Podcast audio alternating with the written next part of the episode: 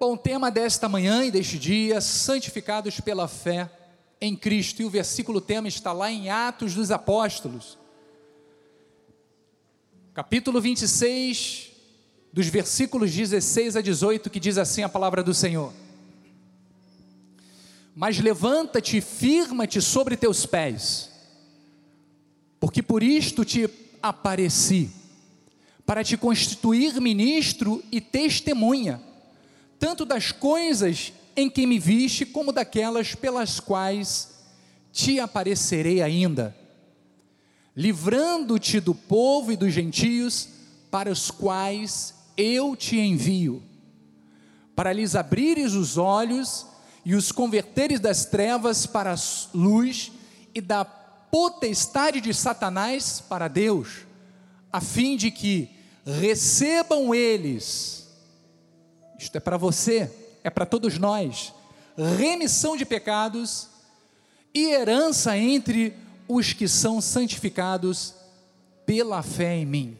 Oremos ao Pai. Senhor Jesus Cristo, aqui estamos, Pai, para ouvir a tua voz, a tua palavra, os teus decretos, os teus ensinamentos. Ensinamentos esses que orientarão a nossa vida a vivermos de acordo com a tua vontade.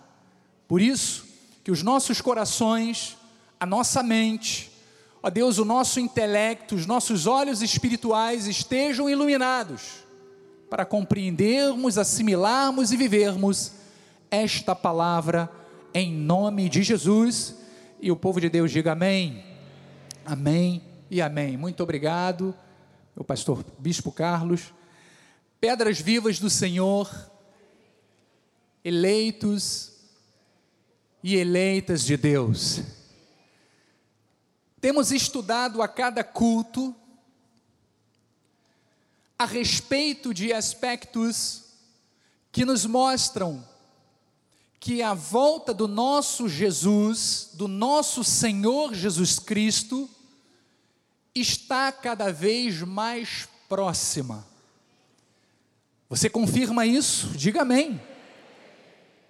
Sabemos que toda a Bíblia Sagrada ela aponta para este momento como sendo a grande e maravilhosa redenção final dos eleitos de Deus. E ao mesmo tempo, o fim e a destruição daqueles que negam o Senhor como seu Salvador. E quando falamos em quem nega a Jesus como Senhor e Salvador, logo pensamos naqueles que não o reconhecem como Messias, aqueles que não reconhecem Jesus Cristo como unigênito de Deus. Mas veja que também aqueles que acreditam em Jesus como sendo filho de Deus, e alguns, pasmem, estão e se encontram dentro de igrejas, mas não vivem de acordo com os seus ensinamentos. Eu sei que muitos de nós reconhecemos pessoas assim. Mas veja que o verdadeiro cristão, isto é para você, diga amém entende que há um único caminho que conduz à salvação. Só existe um único caminho que nos conduz à eternidade com o Pai. E que este caminho, que Jesus especifica como sendo um caminho estreito, exige muitas vezes abnegações, principalmente no que diz respeito aos desejos pecaminosos da nossa carne. Então veja que o nosso modo de vida deve expressar a transformação que recebemos diariamente pela ação do Espírito Santo através do ensinamento da palavra. Você reconhece isso? Esta mudança, esta transformação na vida, decorrente do aprendizado que você tem sido nutrido neste ministério. Mas veja que o apóstolo Paulo, ele ao escrever a Tito, deixa eu antes perguntar à igreja, vocês estão com frio? Está agradável o ambiente? Amém. Mas Paulo, ao escrever a Tito, ele, ele falou sobre uma dualidade de pensamentos, mas também de comportamento. Ele diz lá em Tito 1,15 o seguinte: Todas as coisas são puras para os puros, todavia, para os impuros e descrentes, nada é puro, porque tanto a mente, vejam só, porque tanto a mente como a consciência deles estão o quê? Corrompidas. Estão afetadas, estão contaminadas. Então Paulo aqui ele estava falando tanto de pessoas descrentes que não acreditam em Deus, como também de impuros. Pessoas que às vezes acreditam em Deus, mas as suas atitudes não são aprovadas por Deus, porque não vivem uma vida submetida à palavra de Deus. E no versículo 16 ele diz assim: ó, no tocante a Deus, professam conhecê-lo. Quando você ouve essas pessoas falarem de Deus, olha, elas dizem que conhecem Deus, elas professam conhecê-lo, entretanto, o negam por suas obras. É por isso que são abomináveis. Olha que palavra dura Paulo está dizendo. Desobedientes e reprovados para toda a boa obra. Então compreenda algo importante. Paulo está mostrando que há pessoas que dizem que conhecem a Deus, mas por praticarem obras malignas, obras impuras, obras que são reprovadas por Deus, essas pessoas acabam negando a Deus e se tornando abomináveis diante do Senhor. Então, essa é uma expressão muito forte mas veja que é algo que nos leva a pensarmos seriamente sobre o nosso compromisso pessoal com as verdades bíblicas. Este momento é um momento de ensinamento, igreja. Momento de fazermos menção a fatos e a situações que despertem o sono espiritual na vida do povo de Deus para que nós acordemos, para que nós despertemos, porque não há mais tempo para sono espiritual. Não há. Não há mais tempo para levarmos uma vida de qualquer forma, porque o fim está muito próximo. Então veja que por isto, amados, o altar deste ministério ele sempre esteve e sempre estará comprometido com o ensino da palavra de forma profunda, de forma criteriosa, porque nós entendemos que nesses tempos, mais do que nunca, precisamos alertar o povo de Deus sobre a importância de mantermos o nosso testemunho. Você, assim como eu, nós precisamos manter o nosso testemunho. Compreendemos que tudo caminha para o fim, os sinais estão cada vez mais aparentes, e debaixo da pressão que o mundo e as potestades do mal tentam nos impor, precisamos nos manter firmes. precisamos nos manter íntegros à palavra de Deus, precisamos manter o testemunho cristão, principalmente em dias tão opressores e desafiadores que são os dias em que estamos vivendo.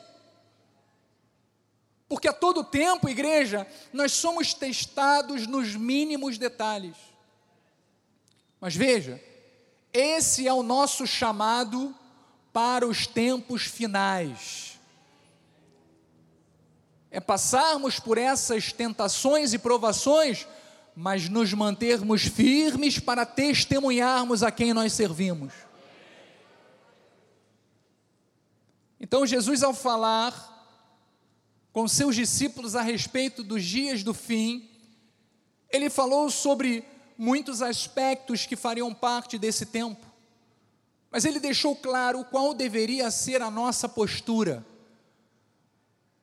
Você quer relembrar qual seria, qual deve ser a sua postura diante de todas as perseguições que nós passaremos e iremos passar? Eu vou ler para você. Lá em Lucas 21, 9 diz assim: quando ouvirdes falar de guerras, todos estamos ouvindo, e revoluções, estamos ouvindo, não vos assusteis, pois é necessário que primeiro aconteça essas coisas, mas o fim não será logo. Então lhe disse: levantar-se-á nação contra nação, e reino contra reino. Próximo. Haverá grandes terremotos, epidemias e fome em vários lugares, coisas espantosas e também grandes sinais no céu, no céu. Antes, porém, de todas essas coisas, lançarão mão de vós e vos perseguirão, entregando-vos às sinagogas e aos cárceres, levando-vos à presença de reis e a governadores, por causa do meu nome. E ele diz: E isto vos acontecerá para quê? Para que deis testemunho. Veja que tudo aquilo que passamos e que vem para nós como prova como tentação, é para provar a nossa fé, é para que nós mostremos em quem nós estamos firmados. E diga: eu estou firmado na rocha, eu estou firmado na palavra. Então veja que, apesar de não ter ainda chegado ao ápice desta perseguição que Jesus falou, nós precisamos crer e viver firmados na rocha. Para que possamos o que? Dar bom testemunho. É para isso que redunda as provações, as perseguições. Para que todos vejam e reconheçam que Deus está na nossa vida. No versículo 14 ele continua dizendo: Olha, assentai, pois, em vosso coração de não vos preocupardes com o que haveis de responder. Porque eu vos darei boca de sabedoria, a que não poderão resistir, nem contradizerem todos quantos se vos opuserem. Pode se levantar quem for contra você, não importa qual a autoridade deste mundo, existe uma autoridade que é acima de todas que está na tua vida. Amém? E é Deus quem está te capacitando para que você supere esta fase. Próximo. E sereis entregues até por vossos pais, irmãos, parentes e amigos, e matarão alguns dentre vós. De todos seres, sereis, perdão, odiados por causa do meu nome. Contudo, não se perderá um só fio de cabelo da vossa cabeça. Olha que extremo Jesus chegou a falar do tamanho do zelo que Deus tem para com o cumprimento da palavra dele na sua vida. nem um fio de cabelo, amados, cairá sem a permissão de Deus. E ele diz: é na vossa perseverança que ganhareis a vossa alma. Então, amados, o cenário ele pode ser caótico, pode ter o drama que tiver, mas o Senhor nos assegura que em todos os momentos em que precisarmos dar bom testemunho e que nós sofrermos oposições, seja lá de que esfera for, Ele, o Senhor Deus da glória, Ele mesmo nos dará sabedoria, mas acima de tudo, o livramento necessário para que o seu testemunho seja dado. O seu testemunho seja dado. Mas veja, temos que ser perseverantes no nosso testemunho. Isso significa constância, significa seriedade com a palavra, compromisso com a verdade. Então, diga para o seu irmão: seja perseverante no seu testemunho.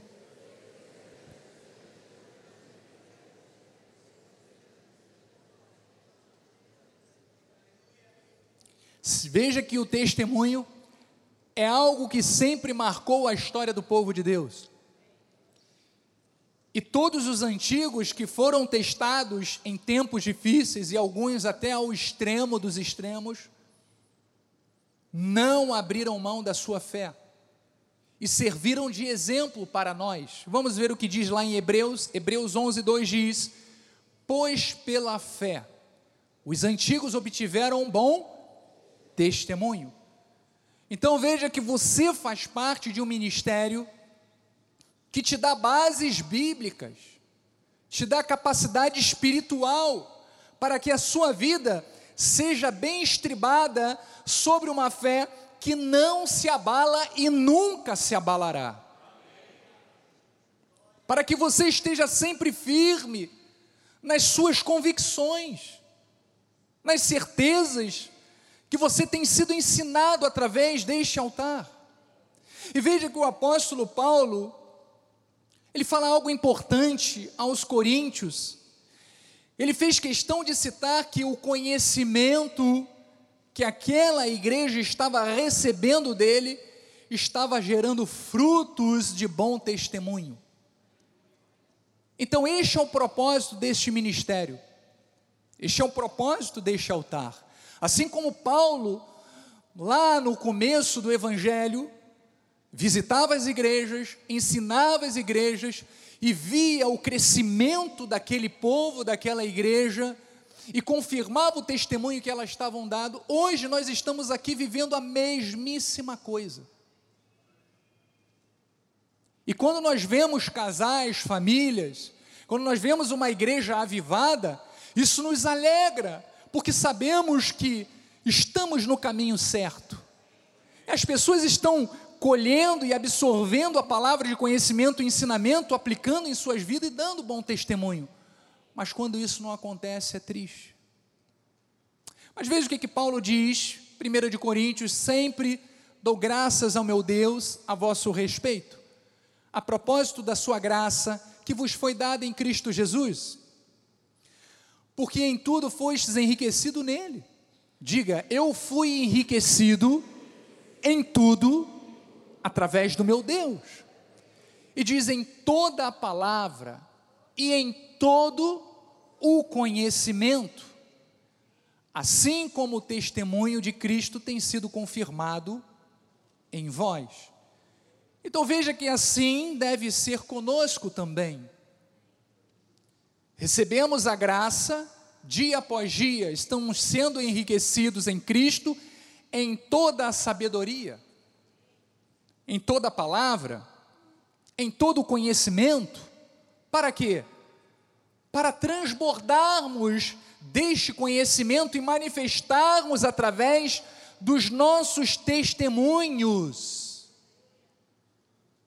Testemunho de vida, amados é a confirmação de que você está assimilando a coisa certa.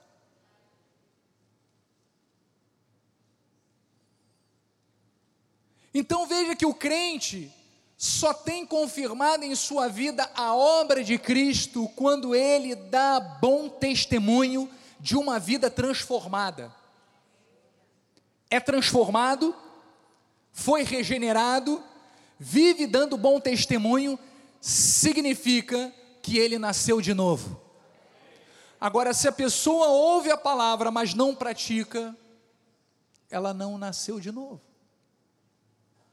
Mas veja que a nossa vida, ela deve ser como ouro, que quando é purificado, ou seja, passa pelo fogo, ele se torna mais valioso ainda. Então veja que essas perseguições que Jesus relata ali, tem que manifestar na nossa vida, é claro que em outras proporções, porque nós passamos diariamente por aflições, seja no trabalho, no lar, na rua, enfim, até mesmo dentro de nós mesmos, emoções abaladas, são situações que nós passamos, que nós, quando olhamos e miramos para Deus, nós adquirimos sabedoria e conhecimento para quê? Para nos tornarmos melhores ainda, pessoas mais fortes, pessoas mais preparadas, capacitadas para darmos testemunho. Olha, o seu testemunho faz com que outras vidas sejam transformadas. Você já viu o exemplo do nosso apóstolo quando ele fala a respeito da cirurgia que ele passou, o acidente que ele sofreu? Aquilo é o testemunho da regeneração dele, física, emocional, espiritual.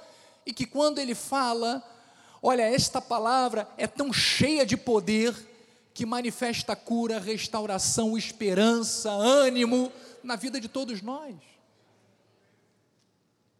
Então veja a importância de uma vida transformada, de um bom testemunho. Então, diante dessas constatações a respeito da importância do nosso testemunho, eu quero voltar lá na passagem tema, que Paulo estava falando a respeito da experiência que ele havia vivido com o Senhor. Nessa ocasião de Atos 26, ele estava falando ele estava diante do rei, do rei Agripa, que é o rei Arist... Herodes Agripa II, e ele está diante daquele rei relatando exatamente tudo aquilo que havia acontecido com ele e o que Deus havia dado como missão para a vida dele. Então vamos lá em Atos 26, 18, diz assim: Mas lhes abrirei os olhos. Veja a missão que Deus deu a Paulo: abrir os olhos do povo de Deus, dos eleitos, e os converteres das trevas para a luz e da potestade de Satanás para Deus, a fim de que recebam eles remissão de pecados e herança entre os que são santificados pela fé em Cristo. Então veja que essas são as características que fizeram e que fazem parte da nossa jornada cristã e que nós iremos analisar, estudar cada uma delas. Então veja que a primeira característica importante que Paulo fala a primeira coisa que Jesus determina para Paulo é algo que começa a se manifestar na conversão, na nossa conversão. É algo que já aconteceu conosco. Mas veja, ainda há milhares de pessoas que precisam conhecer e receber o Evangelho da graça de Deus. Para que este plano perfeito de Deus se concretize na vida do cristão.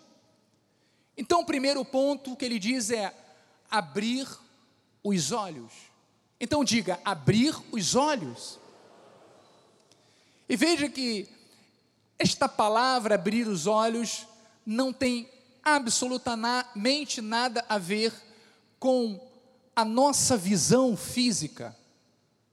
Não tem nada a ver ou dizendo respeito a nossa visão ocular, ocular, os nossos olhos físicos, não. O que Deus estava falando para Paulo é relacionado ao nosso entendimento, a nossa capacidade, a nossa habilidade de enxergarmos as coisas espirituais.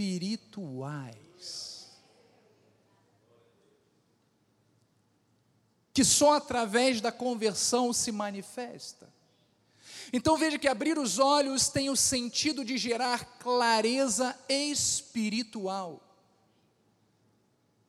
Tem o sentido de gerar o que? A compreensão das verdades de Deus.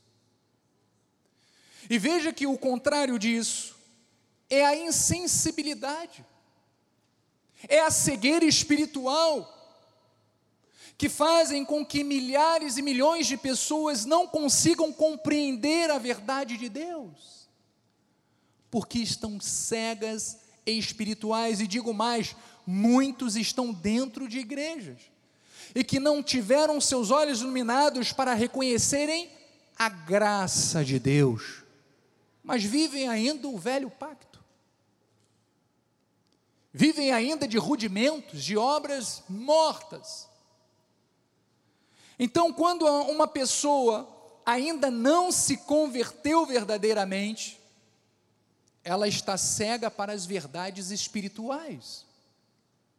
Ela não entende o processo da salvação, da remissão de pecados, do abrir mão da vida pecaminosa em prol da santificação. Sabe por quê? Porque ela está cega espiritualmente.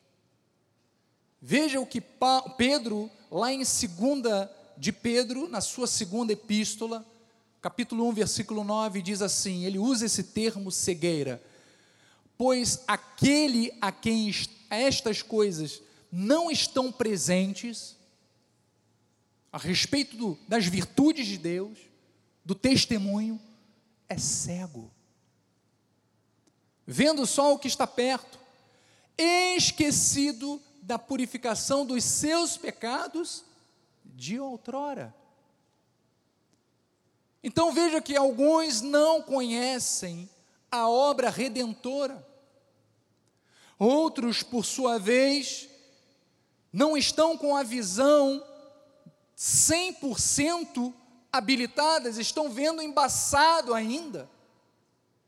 Veja que já tiveram contato com a palavra, mas não compreenderam totalmente, ou não valorizaram aquilo que receberam. Ou seja, desprezaram o perdão que receberam pelos pecados cometidos no passado.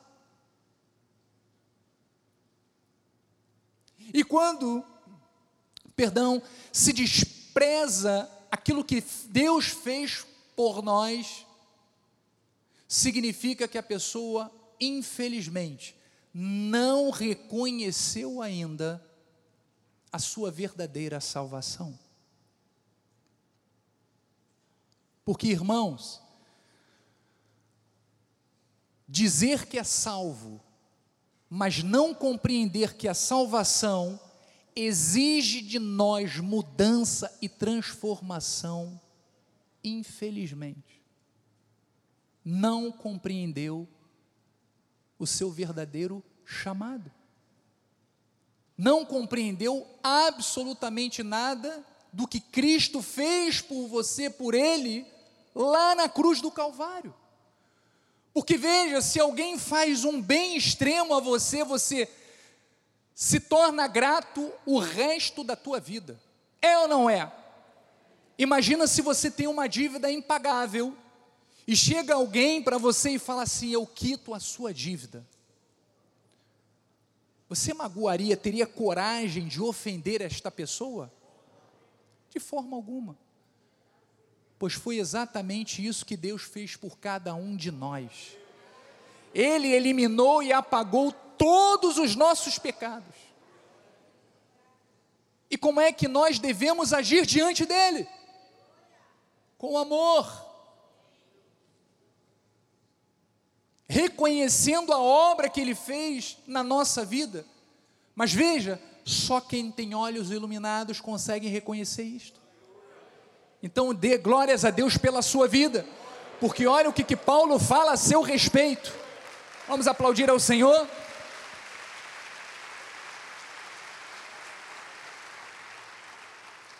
Paulo diz assim: iluminados os olhos do vosso coração, para saberdes qual a esperança do seu chamamento, qual a riqueza da glória da sua herança nos santos, e qual a suprema grandeza do seu poder para com os que cremos, segundo a eficácia da força do seu poder. Então, igreja, o Espírito Santo iluminou os nossos olhos, os olhos do nosso coração, e nós recebemos pelo conhecimento da verdade libertadora tudo aquilo que nós precisávamos, um novo olhar, uma nova consciência, uma mente transformada, um discernimento para nós sabermos aquilo que é bom e ruim, aquilo que é o bem e aquilo que é o mal. Então hoje nós temos entendimento desta profundidade que é a obra redentora na cruz do Calvário. Hoje nós temos entendimento do plano perfeito da nossa salvação. Uma vez que a pessoa teve seus olhos espirituais abertos, ela compreende com facilidade tudo o que Deus fala através da Sua palavra ou através dos pregadores.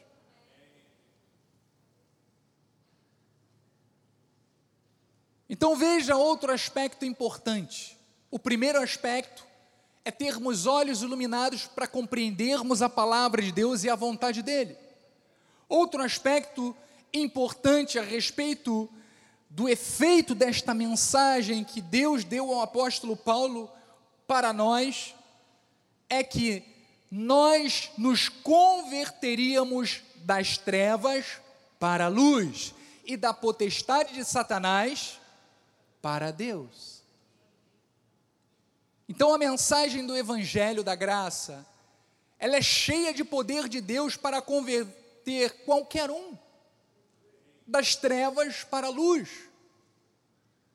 Porque veja, quando os olhos espirituais estão abertos ao reconhecimento de Jesus como Salvador, como Senhor da nossa vida, e automaticamente o evangelho é recebido e acontece a conversão, ou seja, aquela vida de trevas que eu levava no passado antes de conhecer a Cristo, eu não levo mais.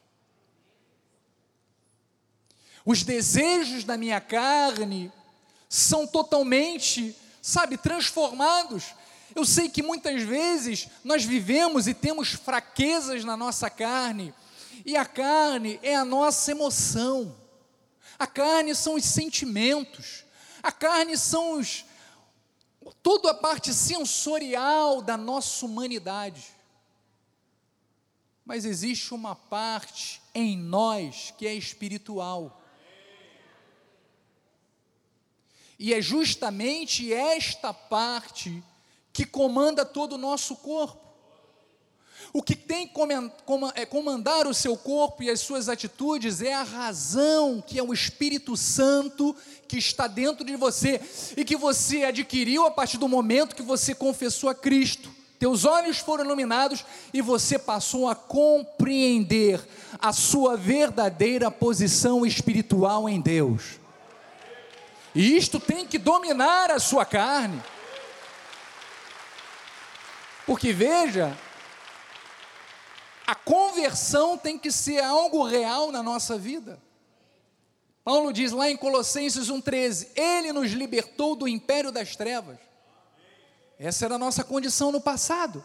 E nos transportou. Veja, você estava num lugar, numa posição, e a partir do momento que você é transportado, olha, não tem mais como voltar. Aquela condição. Ele diz: E nos transportou para o reino do Filho do seu amor. Então, o seu coração deve ser cheio de gratidão todos os dias, por aquilo que você recebeu de Deus de forma gratuita.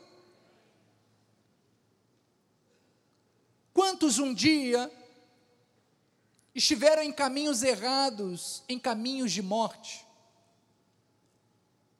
Estavam aprisionados no império das trevas, mas graças a Deus foram transportados espiritualmente para um reino de amor.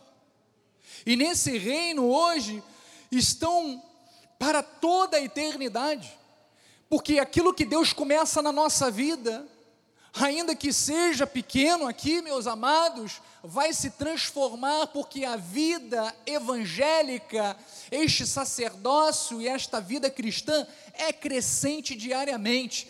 Quem eu sou hoje é melhor do que eu, o que eu fui ontem. E o que eu sou hoje, eu não posso nunca mais voltar a quem eu era no passado. Então nós precisamos reconhecer esta grande obra que o Senhor fez na nossa vida. 2 de Coríntios 4:6 diz: "Porque Deus Olha o que, que ele diz: das trevas resplandecerá a luz. Amém? Ele mesmo resplandeceu em nosso coração, pela, para a iluminação do conhecimento da glória de Deus na face de Cristo. Então veja que nesse reino de Cristo, em quem você está inserido, não há mais lugar para obras das trevas. Uma vez em Cristo, em Cristo para sempre. Não daremos mais lugar às concupiscências da nossa carne, não pode. Mas vem cá, bispo, e quando a gente peca, a gente erra? Exato, nós podemos até mesmo errar, porque é impossível não errarmos. Só pelo fato de dizer que eu não erro, já estou pecando, o que seria mentiroso. Mas o fato é que, quando nós erramos, automaticamente vem uma expectação de juízo e fogo à nossa mente, para que a gente se arrependa daquele erro e nunca mais cometa. Essa é a diferença do cristão. Então veja que o Espírito de Deus, ele nos convence do pecado e nos leva a uma vida de santificação. Ele nos tira de uma vida de morte para uma vida de vida. Ele nos tira de uma situação de trevas para vivermos uma vida de luz. Então, aquilo que Deus faz na nossa vida tem que ser notório. Ou seja, quem te conheceu no passado tem que olhar para você e dizer assim: olha, essa não é a pessoa que eu conheci lá no passado. Olha, você está diferente, hein? A começar pela forma de você se vestir, pelas palavras que saem da sua boca. Olha, os seus conselhos são maravilhosos. Se fosse no passado, já estava levando para o mau caminho, mas agora, olha, os conselhos, as palavras que saem da sua boca são como favos de mel. Elas geram paz, geram doçura à nossa vida. Assim tem que ser a nossa vida.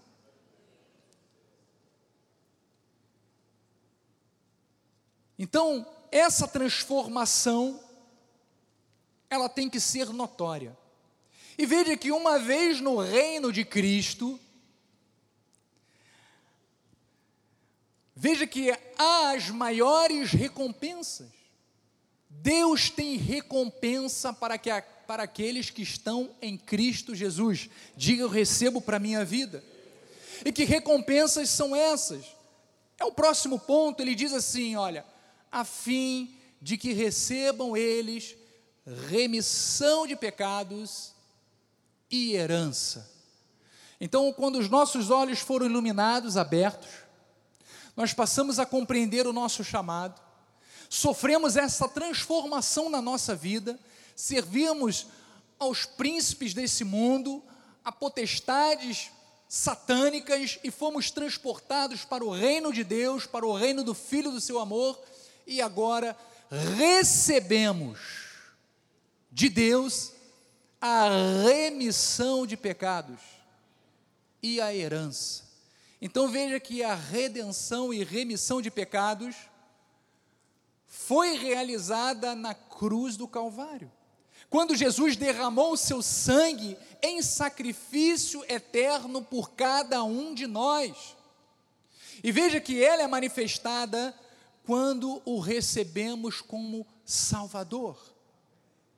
Veja o que diz lá em Efésios 1:5, diz que nos predestinou para ele, para a adoção de filhos por meio de Jesus Cristo, segundo o beneplácito da sua vontade, para louvor da glória da sua graça, que ele ele nos concedeu gratuitamente no amado, no qual, preste atenção, temos a redenção, que é a salvação, pelo seu sangue, e a remissão, que é o perdão dos pecados, segundo a riqueza da sua graça.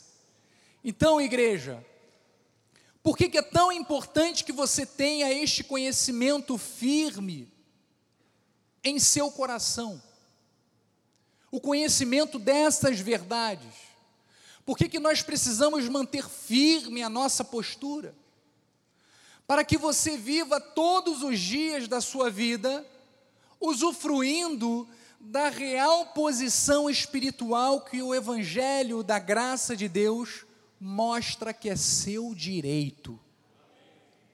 Porque veja, muitos cristãos que não conhecem este posicionamento, ficam pagando o preço, achando que, olha, se Jesus voltasse hoje, olha, como eu pensei uma coisa negativa, eu vou para o inferno. Estão sempre lutando com suas forças, alcançar a remissão, alcançar a redenção, quando na verdade, por nós confessarmos a Cristo e sofrermos esta mudança, esta transformação, isto já se manifestou automaticamente em nós.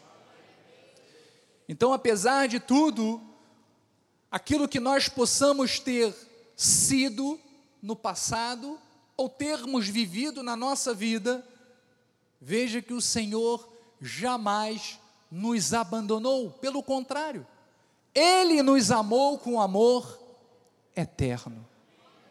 Isso significa que você eu, todos nós fomos perdoados. Diga amém por isso. Olha, Romanos 3, 23, veja o que, que Paulo fala. Pois todos pecaram. Isso é fato. Só Jesus não pecou. E carecem de quê? Da glória de Deus. Sendo justificados gratuitamente por sua graça, mediante, olha só, mediante o que? A redenção que há em Cristo Jesus. Então veja que o perdão e a salvação só em Cristo Jesus. Porque Jesus, amados, é o justo e é o nosso justificador. Veja que todo este plano perfeito que se materializou na sua vida e na nossa vida foi de forma gratuita. Significa que isto foi um presente que ele nos concedeu. Não porque merecíamos, mas porque ele quis. Ele quis ser bom, ele quis ser misericordioso para com cada um de nós. Então, igreja, valorize esta obra maravilhosa que o Senhor fez pela tua vida. Temos que valorizar isto todos os dias. E de que forma que você valoriza aquilo que, fez, que Deus fez na sua vida? Dando bom testemunho. Honre o nome do Senhor. Busque agir com temor, com amor, para que a sua vida seja feliz, para que a sua vida seja abençoada porque essa é a vontade de Deus para o seu povo. Então veja que Há tantas pessoas carregando o título de crentes, mas que no fundo, no fundo, não estão honrando a obra da cruz. E sabe por quê? Porque as suas atitudes, preste bem atenção, porque as suas atitudes contradizem aquilo que elas dizem que creem. Elas podem dizer que são cristãs, que confiam no Senhor, elas podem até orar a Deus, mas se as suas atitudes contradizem aquilo que ela diz que crê, sabe o que, que acontece? Nós já lemos lá no começo. As nossas obras são reprovadas. Porque as nossas obras, elas têm que confirmar aquilo que eu confesso. As nossas obras, ou seja, o nosso comportamento, as nossas atitudes, têm que confirmar aquilo que eu digo que sou. Se eu digo que sou salvo, eu fui predestinado, eu sou nova criatura, a minha vida diária tem que testemunhar isto. Então, além de tudo, aquilo que você recebeu, de que todos nós recebemos, uma vez remidos, amados, remidos para sempre. Mas veja que depois disso tudo que nós recebemos, o perdão, a libertação, a transformação, os olhos iluminados, veja que nós temos uma herança. E essa herança, diz a palavra, é incorruptível. Vamos lá em 1 de Pedro 1,3 diz: Bendito o Deus e Pai de nosso Senhor Jesus Cristo, que Senhor Jesus Cristo, que segundo a sua muita misericórdia, nos regenerou. Mas veja para que você foi regenerado: para uma viva esperança, mediante a ressurreição de Jesus Cristo dentre os mortos, para uma herança incorruptível. A herança que Deus determinou sobre a sua vida, ela não pode ser desfeita, ela não pode ter validade, ela não tem validade, é para sempre. É para sempre. Mas ela diz: olha, sem mácula, inacessível e reservada nos céus para vós outros. Então veja que uma vez que tivemos os nossos olhos abertos, vai dizendo amém aí do seu lugar, porque a obra de Deus operou isso na sua vida. Nós fomos transportados das trevas para a luz, e temos a convicção de que recebemos a remissão, o perdão dos pecados. E diz que recebemos também uma herança, da qual tomaremos posse completa um dia, porque esta herança é para a vida aqui nesta terra e para a vida eterna. Então veja que nós estamos aptos para vivermos uma vida santificada pela fé em Cristo. E vamos ao último ponto que diz assim: Nós recebemos uma herança entre os que são o quê? Santificados pela fé.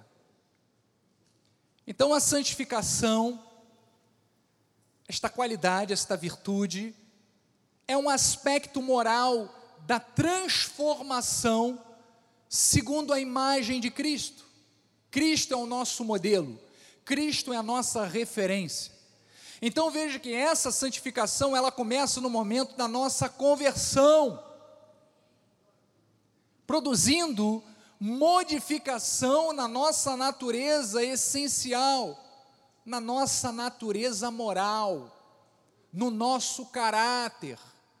Então esse processo ele tem prosseguimento por toda a nossa vida, até o dia em que estejamos com o Senhor da glória, reinando eternamente.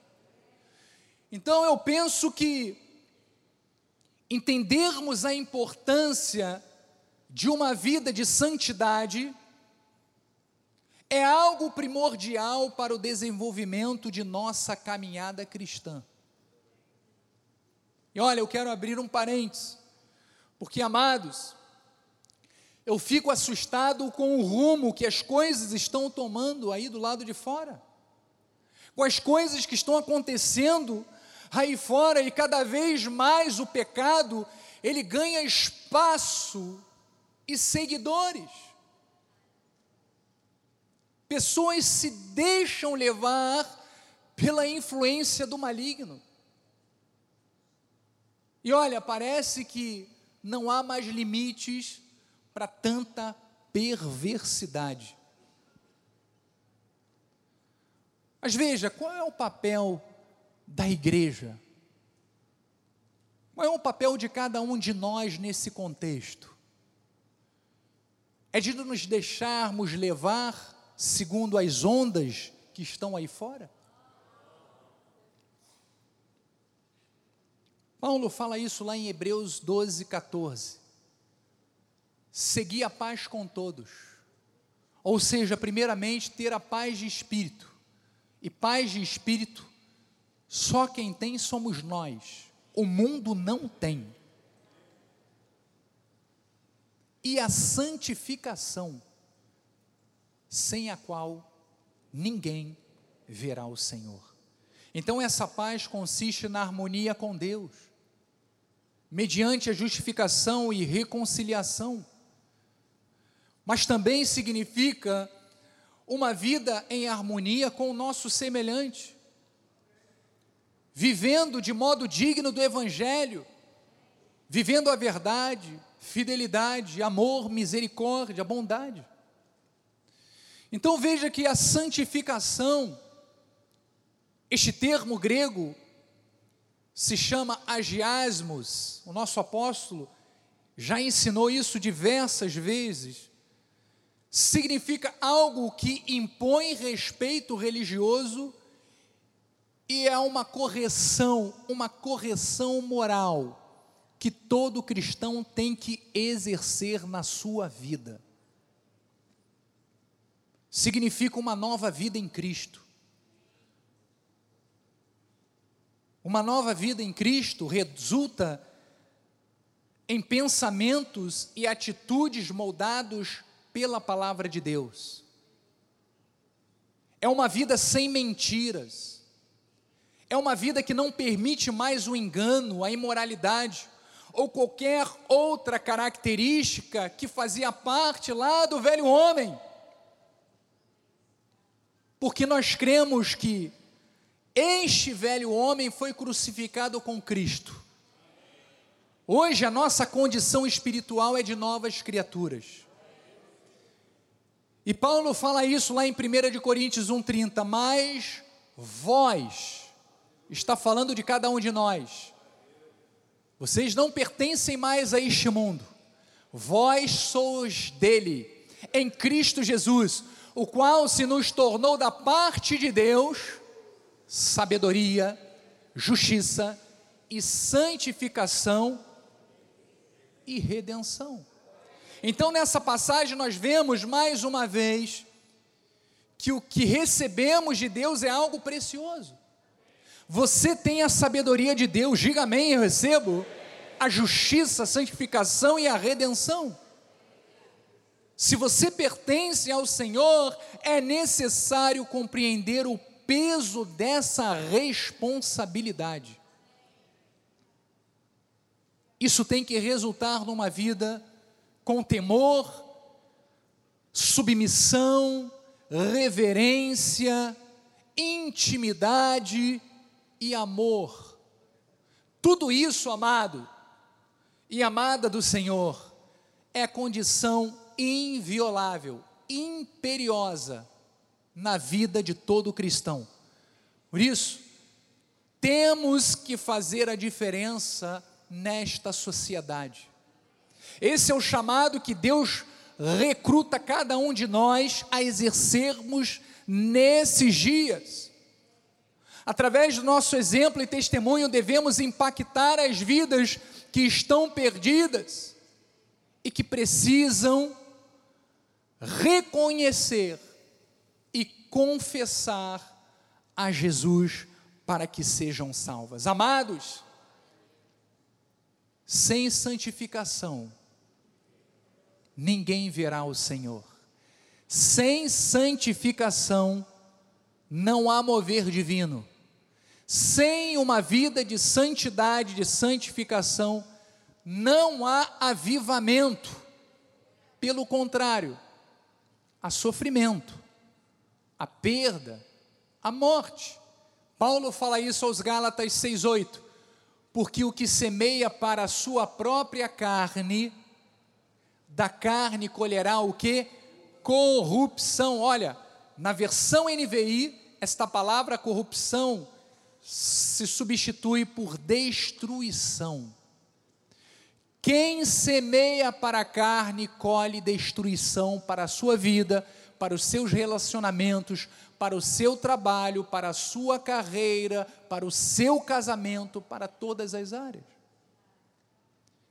Mas o que o Espírito te alerta, e por isso os teus olhos estão abertos e iluminados para compreender, é aquilo que ele diz: mais o que semeia para o Espírito, diga eu recebo para a minha vida, do Espírito colherá vida eterna. Filipenses 2,12 Assim, pois, amados meus, como sempre obedecestes, não só na minha presença, porém muito mais agora na minha ausência, desenvolvei a vossa salvação com temor e tremor. Eu sei que estar no aprisco, que é aqui no templo, é o lugar onde você estará sempre recebendo os conselhos, os direcionamentos, as orientações que você precisa para ter discernimento de escolha e saber que direção você irá tomar. Mas quando você estiver do outro lado, quando você estiver na sua casa, no seu trabalho, no seu dia a dia, que você tenha temor de Deus e a consciência da palavra, para que você sempre escolha a melhor parte. Amém? Provérbios 4, 25 diz: Os teus olhos olhem direto e as tuas pálpebras diretamente diante de ti. Pondera a vereda dos teus pés, e todos os teus caminhos sejam retos. Não declines nem para a direita, nem para a esquerda. Retira o teu pé do mal. Olha que conselho. Que os seus olhos estejam fixos em Deus que você não tente flertar com nenhuma tentação, dizendo, vamos ver o que, que vai dar. Não! Jamais! Mas que você esteja certo de que o seu chamado é para dar bom testemunho, porque essa é a vontade de Deus para a sua vida. Você recebe? Assim diz a palavra de Deus, assim diz o Senhor. Vamos aplaudir a Deus.